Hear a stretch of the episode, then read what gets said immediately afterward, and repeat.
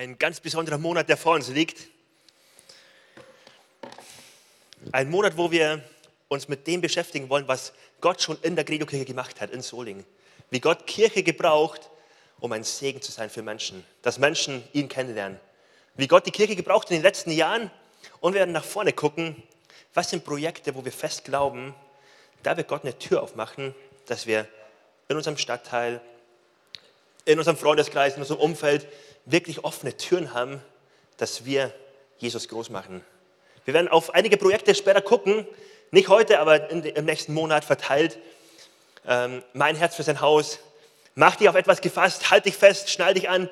Ähm, es wird ein Monat, wo unsere Leidenschaft neu angekurbelt wird für das, was so entscheidend wichtig ist.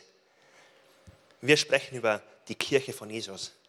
Und wenn wir über die Kirche sprechen, ist es so wichtig, dass wir am Anfang festhalten, Kirche ist nicht die Erfindung von Menschen. Kirche ist nicht die Idee gewesen von jemand von uns oder von unserem Seniorpastor Friedhelm, der gesagt hat, lass uns Kirche gründen und mal gucken, wie wir Kirche bauen, sondern Kirche hat den Ursprung bei Jesus. Jesus selbst ist der Gründer, der Erfinder von Kirche. Er wollte Kirche. In Matthäus 16, Vers 18 lesen wir, wie Jesus selbst sagt, ich werde meine Gemeinde bauen und die Pforte der Hölle werden sie nicht überwältigen. Ich werde meine Kirche bauen und meine Kirche wird Bestand haben. Meine Kirche wird unschlagbar sein. Das, was ich aufbaue, es wird etwas sein, was Menschen verändert, was ein Segen für Menschen ist, wo Menschen, was Menschen Hoffnung bringt. Und nichts kann es aufhalten, nichts kann es stoppen, denn Jesus selbst baut seine Kirche. Jesus sagt von sich, ich baue meine Gemeinde. An alle von uns, die sich manchmal fragen, Jesus, jetzt bist du vor über 2000 Jahren in den Himmel aufgefahren. Was machst du eigentlich den ganzen Tag? Womit bist du beschäftigt? Die Antwort ist hier, Jesus ist nicht beim Däumchen drehen. Jesus ist nicht irgendwo dabei, dass er einen Engelschor beim Singen zuhört, der ihm Halleluja singt. Jesus ist dabei, eine Leidenschaft in seinem Leben zu verfolgen. Eine Leidenschaft, der tiefer Herzschlag von Jesus ist. Er baut seine Kirche das Herz von Jesus schlägt für seine Kirche. Das ist so wertvoll, so ergreifend, wenn ich darüber nachdenke. Weil wenn wir über Kirche sprechen, sprechen wir nicht über ein Gebäude. So beeindruckende Gebäude wie der Kölner Dom mit seinen, wer weiß es, 157 Meter, ein Meisterwerk. Aber es geht Gott nicht um Gebäude. Wenn er sagt, ich baue meine Gemeinde, ich baue meine Kirche, dann spricht er über Menschen, die er auf den Fokus hat. Spricht er von Menschen, von dir und mir, wo er auf den Fokus hat, ich möchte sie zu Nachfolgern von mir ausrüsten. Ich möchte, dass sie mir ähnlicher werden. Ich möchte sie befähigen, dass sie meinen Auftrag leben können, dass Menschen mich kennenlernen, dass meine Kirche wächst, dass Menschen Hoffnung, ewiges Leben bei mir bekommen. Jesus hat das auf dem Fokus. Das ist Jesus nicht zweitrangig, es ist absolut zentral für ihn. Jesus baut seine Kirche in Solingen. Und da finde ich es so wertvoll, wenn wir heute ein bisschen einmal drauf gucken, was meint das in, in Solingen? Das meint, dass wir auf Jahre zurück, zurückblicken können. Mittlerweile gibt es uns neun Jahre hier in Solingen. Eine lange Zeit, oder? Es gibt seit neun Jahren und manche, bei manchen auch schon darüber hinaus Menschen, die ihr Herz investieren in diese Kirche. Die Gebete investieren, die Energie, Zeit investieren, die so ihr Herz reingeben mit allem, was sie haben, mit allen Finanzen, mit allem, was sie mitbringen. Warum? Weil sie sagen, es ist mir so wichtig, ich möchte mich von Jesus gebrauchen lassen, um seine Kirche zu bauen. Und wenn wir heute darauf gucken, als Credo-Kirche, wir stehen an einem Punkt in Solingen, wo wir auf neun Jahre zurückgucken dürfen, ähm, wo wir ja echt an einem guten Punkt stehen. Und wir dürfen uns nicht auf die eigenen Schultern klopfen und nicht sagen, Johanna, hast du aber toll gemacht. Hey, super, wie du Kirche baust und deswegen läuft das hier oder auch nicht oder wie auch immer. Wir dürfen nicht auf uns gucken. Es ist so wertvoll, dass wir einen Gott haben, der sagt, Matthäus 22, Vers 32, ich bin der Gott Abrahams, der Gott Isaaks und der Gott Jakobs. Ich bin ein Gott, der mit vielen Menschen, mit vielen Generationen seine Kirche baut.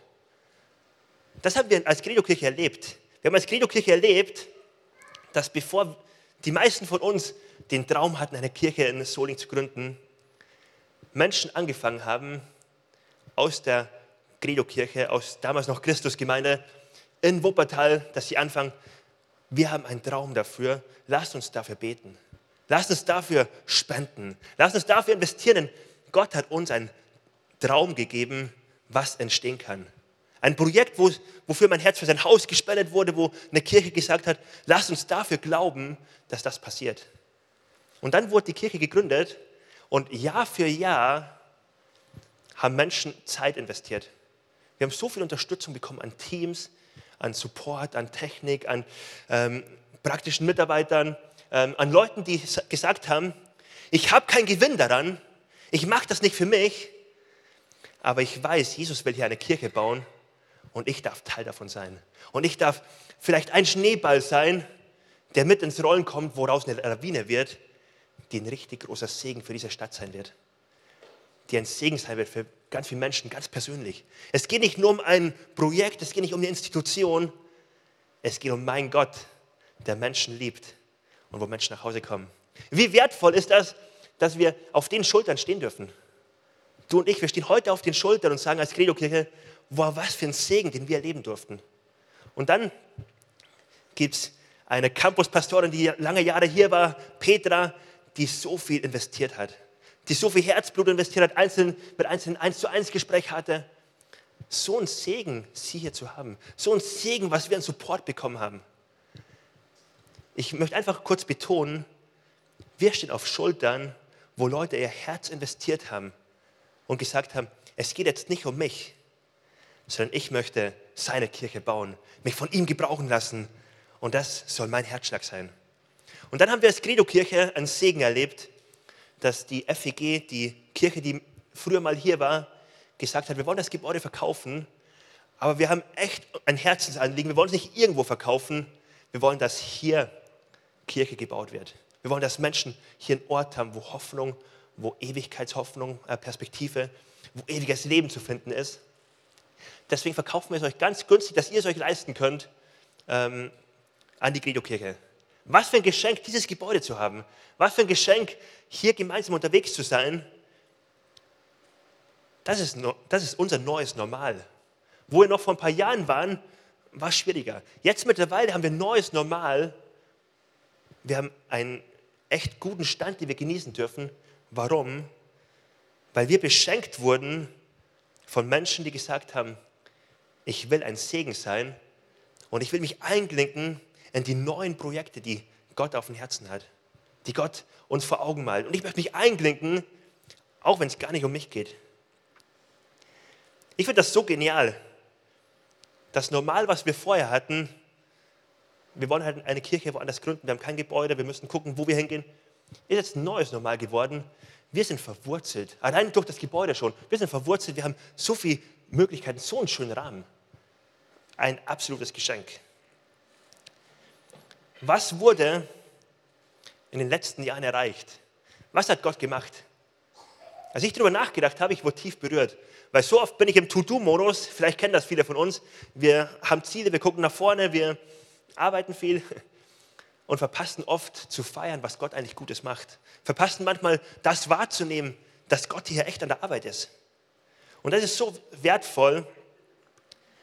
Wir haben ein Gebäude hier, was vor ungefähr zwei oder drei Jahren nur für Sonntagsgottesdienste benutzt wurde und manchmal Tracks.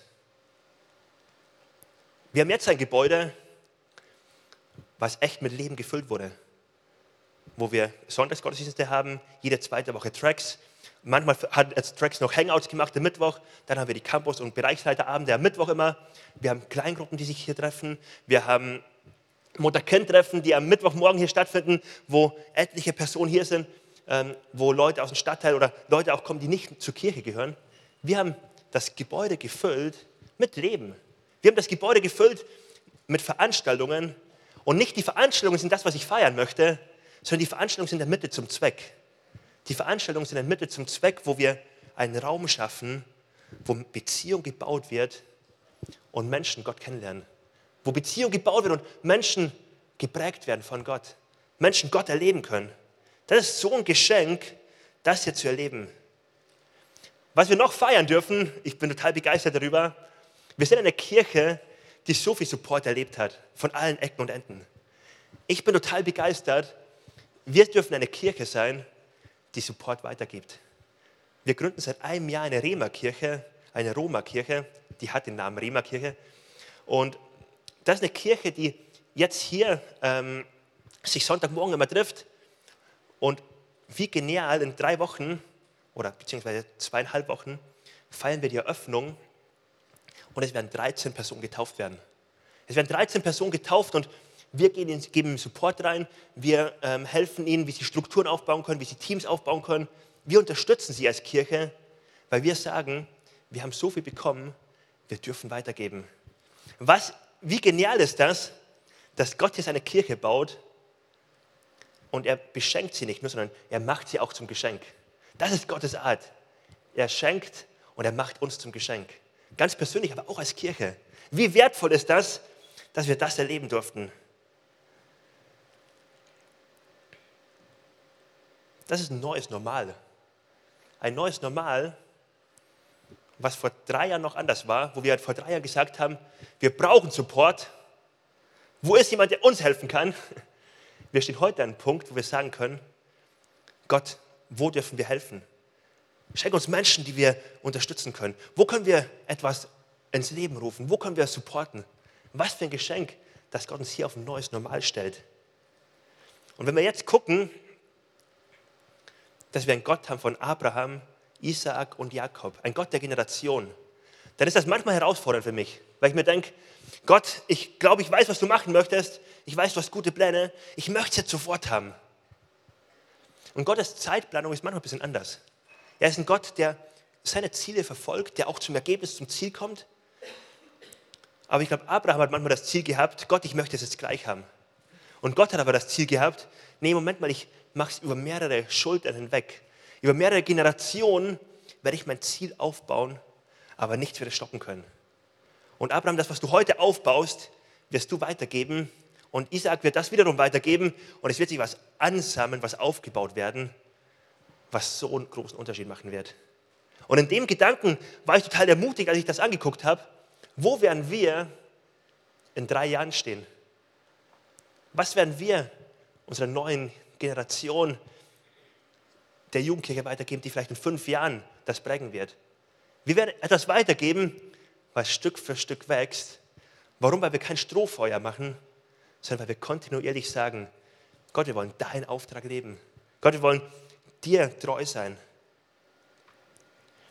Weil wir heute ein bisschen auf das Haus gucken. Mein Herz für sein Haus, wir gucken auf die Kirche, wir gucken auf einzelne Menschen. Ähm, möchte aber ganz kurz noch das Haus auch betonen. Was für ein Geschenk, dass wir dieses Haus haben dürfen. Die Außenfassade wird gerade gemacht. Die ist nicht in Top-Zustand, aber sonst ist das Gebäude in vielen Bereichen in richtig guten Zustand. Welches Geschenk, das heute hier haben zu dürfen. Ich möchte dich ermutigen, dankbar zu sein dafür. Dankbar zu sein, was du und ich, was wir gemeinsam haben dürfen. Und wir haben einzelne Menschen von uns, die echt Verantwortung übernehmen. Und das möchte ich ganz kurz noch highlighten in dem Kontext, weil ich so begeistert bin von einzelnen Personen, die wirklich ihr Herz investieren, dass das aufgebaut wird, was wir heute haben. Und da haben wir Heiko heute hier. Er leitet das Hausverwaltungsteam. Und ich wollte einfach kurz betonen, weil er macht es oft im Hintergrund, dass er investiert, dass Sachen im Hintergrund geregelt werden und der Pfosten draußen beim Auto, wo eigentlich kein Auto dagegen fahren sollte, schon mehrmals umgefahren wurde und immer wieder zwei Wochen später stand. Und dann wieder umgefahren wurde und irgendwer macht es, Heiko hält das in Schuss. Ist es nicht genial? Ähm, in Zukunft wäre es auch, glaube ich, gut, wenn sich die Person meldet, die es immer wieder umfährt. ähm, genau, aber wie wertvoll ist es im Hintergrund jemanden zu haben, der nicht alles selbst macht, aber der, der, der dafür sorgt, dass das, was Gott uns anvertraut hat, richtig gut bewahrt wird. Dass die Kinderräume, der Move-Raum, dass da alles, was an Schimmel, alles, was nicht mehr in Ordnung war, rauskam, dass die Räume richtig aufbereitet wurden. Die können jetzt richtig genutzt werden. Dass wir in der letzten Zeit, im letzten Jahr, zwei Bäder eingebaut haben, hier im Campus, wo Move ähm, Übernachtungen machen kann, wo Tracks Wohnwochen machen kann, wo einfach alles stattfinden kann, damit es mit Leben gefüllt werden kann. Wie wertvoll ist, dass wir das haben. Und das wollte ich einfach so ein bisschen highlighten, weil das passiert oft im Hintergrund, aber es ist so wertvoll, dass Einzelne von uns sagen, dass viele von uns sagen, mein Herz gebe ich in sein Haus, denn es macht praktisch einen Unterschied. Und es mag vielleicht handwerklich sein, es mag jetzt nicht die geistlichste Aufgabe sein, aber es ist ein geistlicher Job, weil es schafft einen Rahmen, wo Menschen Gott kennenlernen können. Er schafft einen Rahmen, wo ich sage, Gott, ich diene dir und Gott verwendet es und macht etwas Wunderschönes daraus. Wie wertvoll ist das, dass wir gemeinsam so unterwegs sein können. Und ich möchte noch eine besondere Sache betonen. Das, was wir nämlich so wertvoll haben, dass wir wissen, Gott baut seine Kirche, meint, dass Gott Menschen formt und baut und prägt, die ein Herz bekommen für ihn, die ein Herz haben, konsequent ihm nachzufolgen. Und da finde ich so wertvoll, wenn wir auf die letzte Zeit zurückgucken, das können wir feiern. Hier ist ein Raum, wo Menschen all in gehen für ihren Gott. Wo Menschen sagen, ich will mein Herz Gott hinhalten und es darf mich auch was kosten. Und da haben wir einige von uns, die sagen, ich fange an, regelmäßig in Reich Gottes zu investieren. Etliche von uns, die zehn Stunden Ehrenamt pro Woche im Durchschnitt investieren und sagen, das ist mir so wichtig. Ich will nicht nur irgendwann bei manchen Projekten dabei sein, sondern ich nehme Verantwortung. Jede Woche investiere ich Zeit. Wie wertvoll ist das? Und eine Personengruppe, die ich ganz besonders erwähnen möchte, sind Personen, die gesagt haben, ich will mich einklicken in der Kirche und wir nennen das Nehemia-Vertrag, im Nehemia-Modus. Das ist ein biblischer Begriff, aber das meint Menschen, die gesagt haben, ich möchte mich investieren wie ein Vollzeitmitarbeiter oder wie ein Teilzeitmitarbeiter, als wäre ich angestellt in der Kirche für 20 Stunden oder Halb, Halbtagsstelle oder ungefähr so. Und ich möchte mich so investieren, so verbindlich, als würde ich Geld dafür bekommen. Und wir machen einen Arbeitsvertrag, wo drin steht, du verdienst 0 Euro. Du würdest viel mehr verdienen, aber das können wir nun mal nicht geben. Aber Menschen, die sagen, das will ich geben, so verbindlich will ich sein, weil mir Kirche so sehr am Herzen liegt. Menschen, die sagen, ich stelle meinen Job zurück, weil ich so investieren möchte. Und da haben wir zwei Personen davon, einmal Silde, einmal Janette, ähm, die so wertvoll ihr Herz investieren. Und warum machen sie das?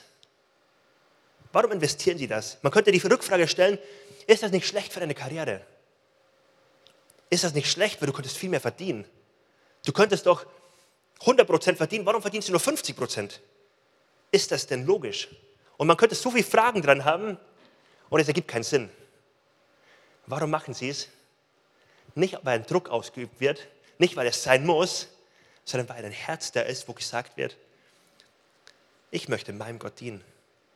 Ich möchte meinem Gott dienen und ich möchte ihn an erste Stelle setzen und es darf mich was kosten, denn ich möchte Teil davon sein. Ich möchte erleben, wie Gott Leben verändert. Ich möchte gebraucht werden von Gott und mitprägen, wie seine Kirche gebaut wird. Das größte Privileg meines Lebens ist es, Teil von Gottes Rettungsplan zu sein und von ihm gebraucht zu werden. Wie genial ist das? Ich bin so begeistert, dass wir sowas haben dürfen als Credo-Kirche. Und nicht die zwei Personen will ich highlighten, nur, sondern ganz viele von uns, die Ehrenamtsstunden reingeben, die sagen ganz treu nach biblischen Standard, ich gebe 10% meines Einkommens in die Kirche, ich investiere in Kirche, weil es mir wichtig ist weil ich Kirche wertvoll finde, weil ich weiß, Gott baut seine Kirche und ich darf Teil davon sein. Wie wertvoll ist, dass wir da gerade dabei sind, ein neues Normal zu schaffen. Das war vor einigen Jahren noch nicht normal hier. Ich kann mich noch erinnern, wie es vor einigen Jahren noch hier echt schwierig war, Mitarbeiter zu finden. Schwierig war, Leute in Verantwortung zu finden. Und wir schaffen gerade ein neues Normal. Ein Normal, wo wir Menschen haben, die die Messlatte ein bisschen definieren. Es ist nicht die Messlatte, dass jemand einmal im Monat ein bisschen was investiert und sagt, oh, ich helfe mal mit, ein paar Tische zu tragen, aber dann muss ich auch von fünf Leuten ein Dankeschön bekommen. Das war vielleicht irgendwann ein Normal. Das neue Normal ist, ich habe ein Herz, was ich investiere und es geht nicht um mich, es geht um ihn. Wie wertvoll ist das, eine Kultur zu schaffen, wo wir uns gegenseitig anstecken, wo so viele von uns dabei sind schon. Es wächst ein neues Normal auch in dem Bereich. Und das finde ich so wertvoll, dass ich das mit uns gemeinsam feiern möchte. eine Überzeugung, wo einzelne Menschen von uns haben, ich möchte mich investieren. Denn das Wertvollste, was meinem Leben passieren kann, ist, dass Gott mich gebraucht. Und wenn ich mal alt bin und auf mein Leben zurückgucken werde, will ich nicht auf das Leben gucken und sagen, boah, ich habe mir echt eine gute Sicherheit aufgebaut. Ich habe mein Bankkonto gefüllt, ich habe Sachen mir angeschafft, ich habe die tollsten Sachen erlebt. Ich glaube, die Sachen werden auf meinem Todesbett oder als alter Mann auf dem Schaukelstuhl nicht den prägenden Unterschied machen. Ich glaube, das, was, worauf ich zurückgucken werde, werden Sachen sein, wo ich Menschen tief prägen konnte. Wo ich erleben konnte, Gott, da konnte ich meine Berufung ausfüllen. Da habe ich nicht nur Erfolg irgendwo gehabt, sondern ich habe meine Berufung leben können. Ich habe erleben dürfen, wie du mich gebrauchst und es einen tiefen Unterschied im Leben von Menschen macht. Wie Menschen Hoffnung und Frieden finden. Wie du mich gebraucht hast, Gott, in Beziehungen, wo du mich reingestellt hast. Ich glaube, dass es das sein wird, woran ich zurückgucken werde und nicht mein gefülltes Bankkonto. Ich mir nicht denken werde, ach hätte ich bloß noch eine Überstunde mehr gemacht. Ach hätte ich bloß da noch mehr geleistet oder mehr gedient oder noch mehr investiert oder was auch immer gemacht. Sondern ich glaube, es wird sein, habe ich meine Berufung ausgelebt? Habe ich mich von Gott gebrauchen lassen, um etwas aufzubauen, was wirklich Ewigkeitswert hat? So wertvoll, dass hier eine neue Kultur entsteht, ein neues Normal entsteht, was wir, glaube ich, dabei sind zu entdecken. Lass uns mal gemeinsam ähm, eine Bibelstelle angucken, Apostelgeschichte 13, wo Paulus und sein Mitarbeiter ähm, Barnabas ähm, so Gott ihr Herz hinlegen und sagen, Gott, wir wollen uns von dir gebrauchen lassen, wir wollen deine Kirche bauen. Heute geht es nicht darum, nicht um mein Herz für sein Haus im Sinne von, lass uns über sein Haus sprechen, sondern lass uns über die erste Grundlage sprechen. Der erste Schritt ist mein Herz für Gott. Mein Herz, was ich Gott hinhalte, wo ich sage, Gott, es gehört wirklich dir. Und dann erst für sein Haus. Aber zuerst ist die Grundlage, Gott, mein Herz für meinen Gott. Der Hintergrund ist, zu, der, zu dem Text, den wir uns gleich durchlesen werden, Paulus und Barnabas sind auf Missionsreise und sie treten die erste Missionsreise an, ganz frisch gestartet. Und ihr Ziel ist es, sie wollen Jesus groß machen. Sie wollen das Evangelium verkündigen, Kirche bauen. Menschen, die noch nie was von Gott gehört haben, wollen sie Gott nahebringen. Ähm, so ein wertvoller Auftrag. Und dafür sind die beiden all in. Die reden nicht nur davon und sagen, das wäre mal wichtig, wenn es jemand machen würde, sondern sie sagen, Gott, wir wollen die Antwort sein. Wir wollen uns von dir gebrauchen lassen. Und auch wenn Menschen uns schlecht finden dann oder kritisieren werden, auch wenn es schwierig sein wird, auch wenn es Verlust bedeutet, vielleicht in irgendwelchen Bereichen, wir wollen nicht erfolgreich sein, wir wollen unsere Berufung leben, die du für uns hast. Und Paulus und Barnabas ziehen so los und dann fangen sie an, in ähm, einem Gottesdienst in der Synagoge damals als Gast da zu sein und sie wurden aufgefordert, doch mal eben was zu sagen. Und dann nutzt Paulus die Chance und er fängt an ähm, zu predigen. Und dann ist es passiert, dass einige das spannend fanden, andere aber nicht so. Ähm, und manche haben gesagt, hey, das will ich annehmen, ganz viele sogar. Andere haben das richtig ablehnend erstmal dem gegenübergestanden und haben gesagt, lass uns nächste Woche nochmal treffen. Nächste Woche, dann haben wir eine Zeit, uns vorzubereiten, uns Gedanken zu machen und dann sprechen wir nochmal über den Glauben, den du uns erzählst hier. Und dann ist das Gespräch. Apostelgeschichte 13, die Verse 44.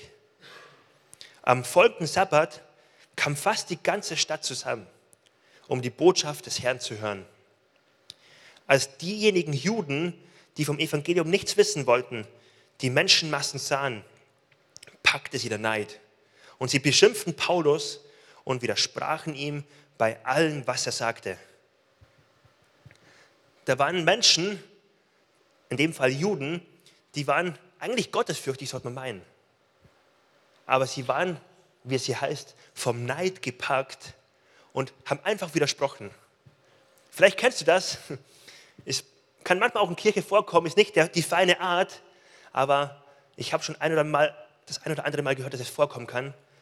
Das sind Menschen neidisch oder haben innere Antriebe und es wird eine äußere fromme Floskel ähm, und Mantel aufgesetzt im Sinne von theologischen Argumenten oder was auch immer.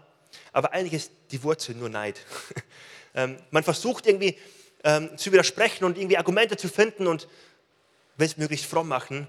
Aber eigentlich ist die Wurzel, ich bin genervt, weil du Menschen erreichst und ich nicht. Ich bin genervt, weil Menschen dir mehr Aufmerksamkeit geben als mir, weil du die Rolle hast und ich nicht. Die Personen hier, die Juden an der Stelle, sind richtig genervt davon.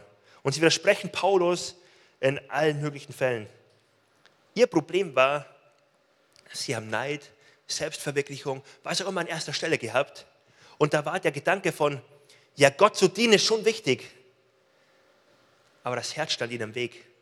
Gott zu dienen wäre schon wichtig. Aber ich möchte im Fokus stehen. Aber es soll so laufen, wie ich es möchte. Und genau so passiert es an der Stelle nicht.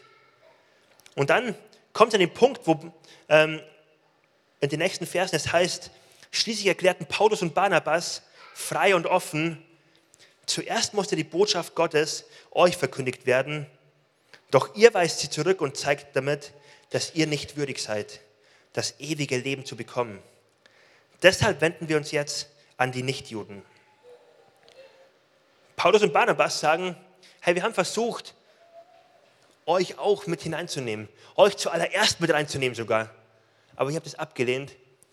Jetzt wollen wir weitergehen und allen Heiden das Evangelium verkündigen.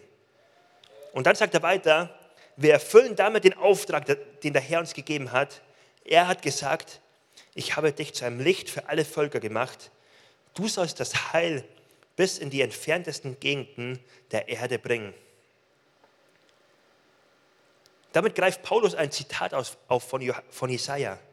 Ein alttestamentliches Zitat, was auf Jesus hin gesagt wurde, wo es heißt, Jesus wird das Heil bringen. Der Messias wird kommen und er wird das Heil bringen. Und Jesus hat das Heil gebracht. Er ist der, der diese Bibelstelle erfüllt hat. Er ist der, der das Heil bringt. Und Paulus und Barnabas sagen, wir folgen diesem Jesus so sehr nach. Wir identifizieren uns so sehr mit ihm und mit dem Auftrag, den er uns gibt. Genauso wie es für ihn gilt, gilt es für uns. Wir haben einen Auftrag, dieses Heil weiterzugeben, diese, ähm, diese Hoffnung weiterzugeben. Und da kann kommen, was will. Wir wollen das groß machen. Und ich finde diese Bibelverse so spannend, weil wir bei dem ersten und bei dem zweiten immer Personengruppen sehen, die beide von sich sagen würden, wir kennen doch Gott. Aber der große Unterschied ist in dem Herzen eine Haltung. Bei dem ersten war es die Haltung, wo Neid, Selbstverwirklichung dabei war und es Gedanken waren wie, ich würde meinem Gott dienen, wenn es so läuft, wie ich es möchte. Ich würde, würde ja, wenn ich auch im Mittelpunkt stehen darf, wenn Gott meine, meine Sachen erfüllt. Und in der zweiten Kategorie bei Paulus und Barnabas ist es eine ganz andere Motivation. Das ist eine Motivation von, ich wurde ergriffen von dieser Liebe von Gott und ich habe erlebt, was er in meinem Leben gemacht hat und mein Auftrag ist es, das Heil zu verkündigen. Es geht nicht um mich, es geht um ihn. Und wenn wir auf das Leben von Paulus und Barnabas gucken, dann ist das eine tiefe Überzeugung, die selbst im Härtetest ähm, standhält. Eine Überzeugung, die im Gefängnis ausgepeitscht, ausgelacht von Menschen, ähm, im Härtetest besteht und eine Überzeugung da ist, es geht nicht um mich, es geht um ihn.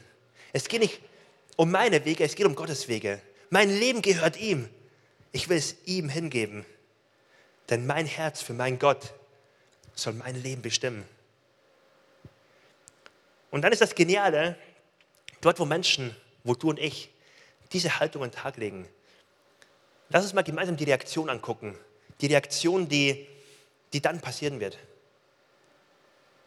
Als die Nichtjuden das hörten, brachen sie in Jubel aus und priesen den Herrn für die Botschaft. Alle, die dazu bestimmt waren, das ewige Leben zu erhalten, kamen zum Glauben und die Botschaft des Herrn verbreitete sich in der ganzen Gegend. Die Jünger in Antiochia aber waren trotz dieser Vorkommnisse voller Freude und wurden immer mehr mit dem Heiligen Geist erfüllt. Sie waren trotz dem Druck, der da war, trotzdem, dass Menschen widersprochen haben, ähm, öffentlich sie zur Schau gestellt haben oder es ja, gegen ihn waren, umso mehr waren sie voller Freude und mit dem Heiligen Geist erfüllt. Wir lesen hier von einem Jubel, den sie hatten, ähm, und von einer Freude, die tief in dem Herzen war.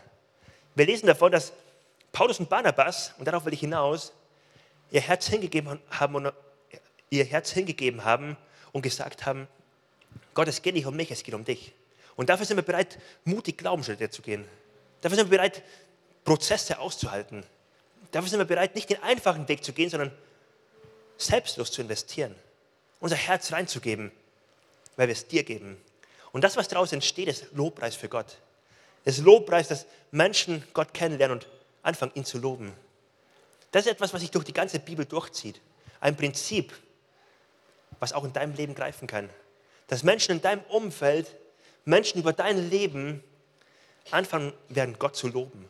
Anfangen werden, Gott zu glauben und zu vertrauen, weil sie sehen, was Gott Gutes in deinem Leben macht. Das zieht sich durch die ganze Bibel durch.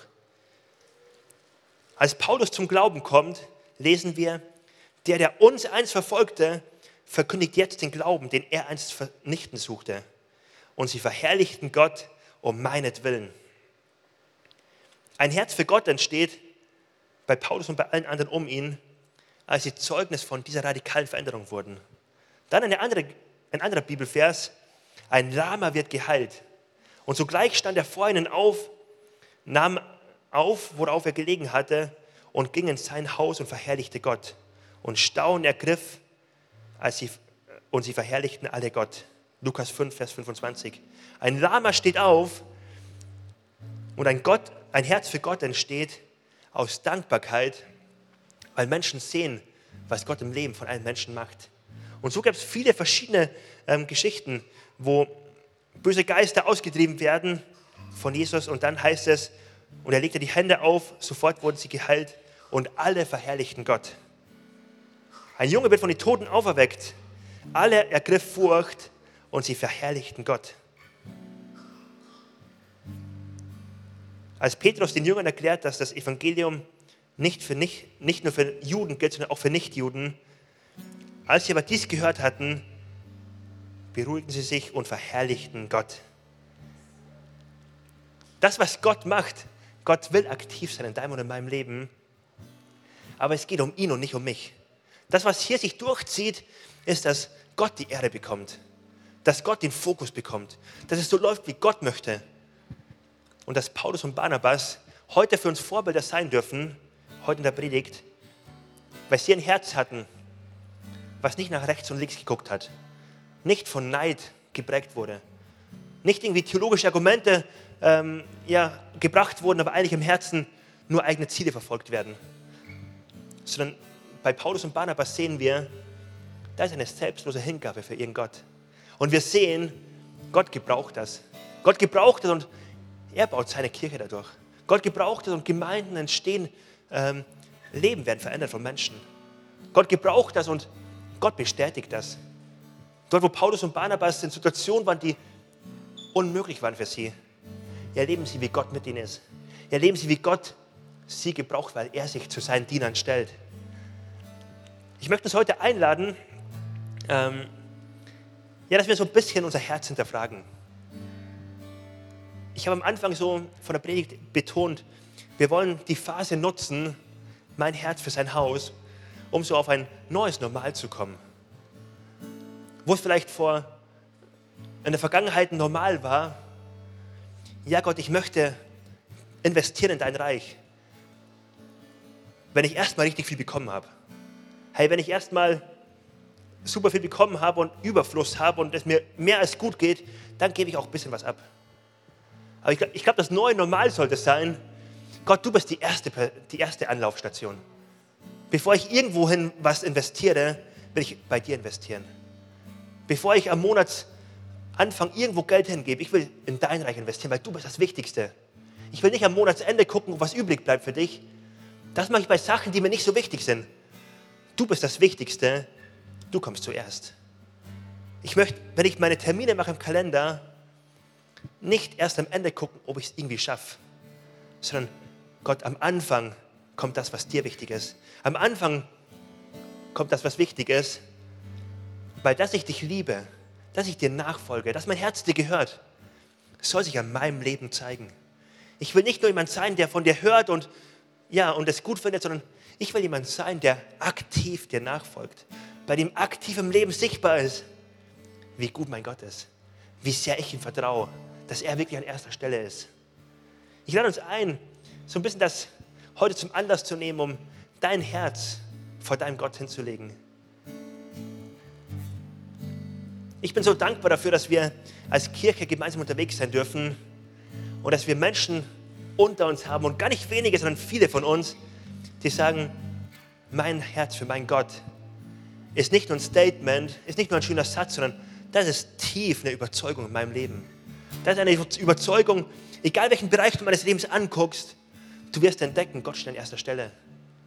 Wow, was für Vorbilder. Wie schön ist das, als Kirche uns da gegenseitig anzuspornen, als Kirche gegenseitig uns zu unterstützen in Kleingruppen und wo auch immer wir unterwegs sind, mein Herz für meinen Gott zu investieren. Ich glaube, der Weg, den wir eingeschlagen haben und jeder von uns, der sich einklingt, wird dazu führen, dass wir erleben werden, wie wir eine Berufung leben, die unser Herz erfüllen wird, viel mehr als jeder Erfolg es haben könnte. Viel mehr als jedes Bankkonto ähm, unser Herz füllen könnte. Viel mehr als jede Sicherheit, die aufgebaut werden könnte, wo ich meine Zeit und was auch immer reinstecken könnte. Diese Berufung zu erfüllen von meinem Gott, ihn an erster Stelle zu setzen, ihm nachzufolgen, das ist ein Schlüssel für mein Leben, ein Schlüssel für uns als Kirche. Ich lade uns ein, gemeinsam aufzustehen.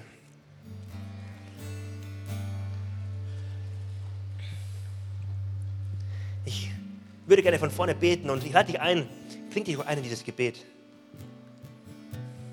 Jesus, wir wollen jetzt wirklich vor dich kommen und unser Herz dir hinhalten. Wir wollen ein Herz haben, Jesus, was für dich schlägt.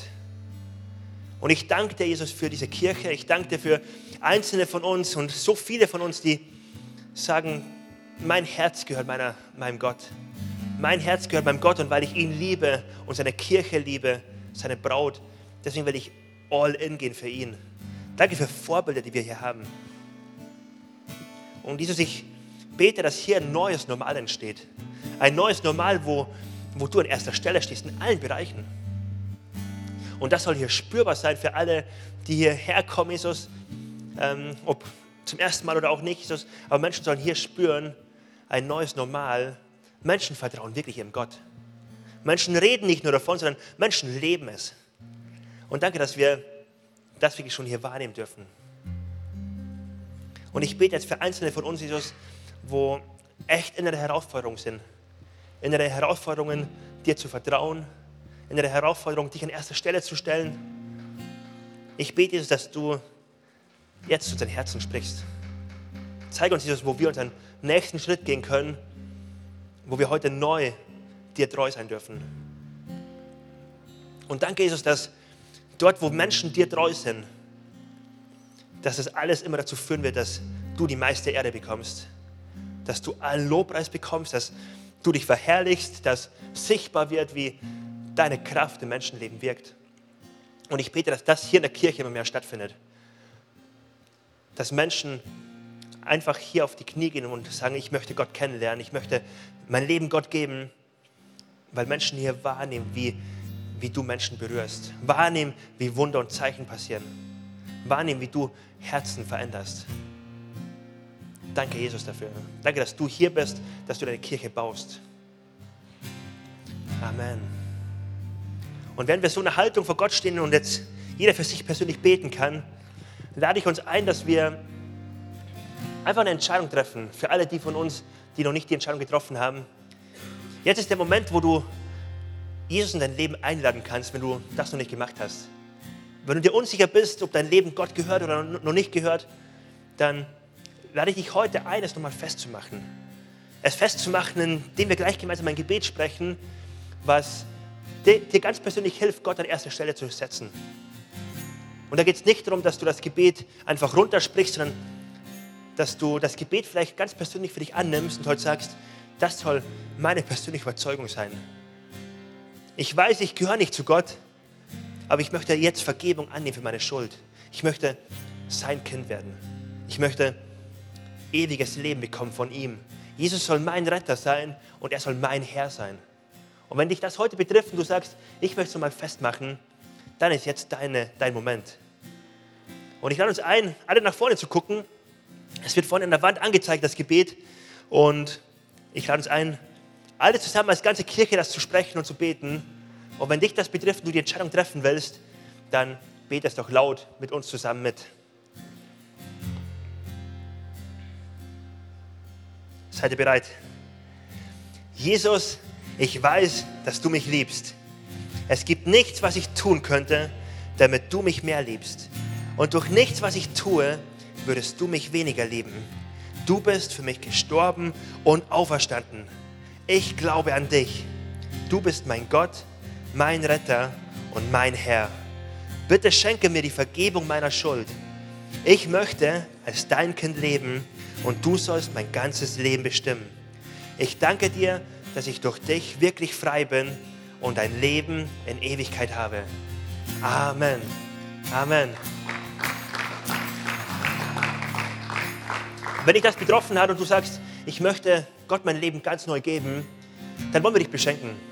Wenn du nach draußen gehst, direkt auf der rechten Seite beim Infopunkt werden gleich Mitarbeiter stehen und du kannst einfach vorbeigehen und sagen, ich möchte Gott kennenlernen. Ich habe heute die Entscheidung getroffen. Sag einfach irgend so etwas. Die Mitarbeiter werden verstehen, was du möchtest. Sie werden dir ein Starterpaket schenken. Äh, wir wollen dich beschenken mit einer Bibel, mit einigen Inhalten, die dir helfen, die ersten Schritte zu gehen.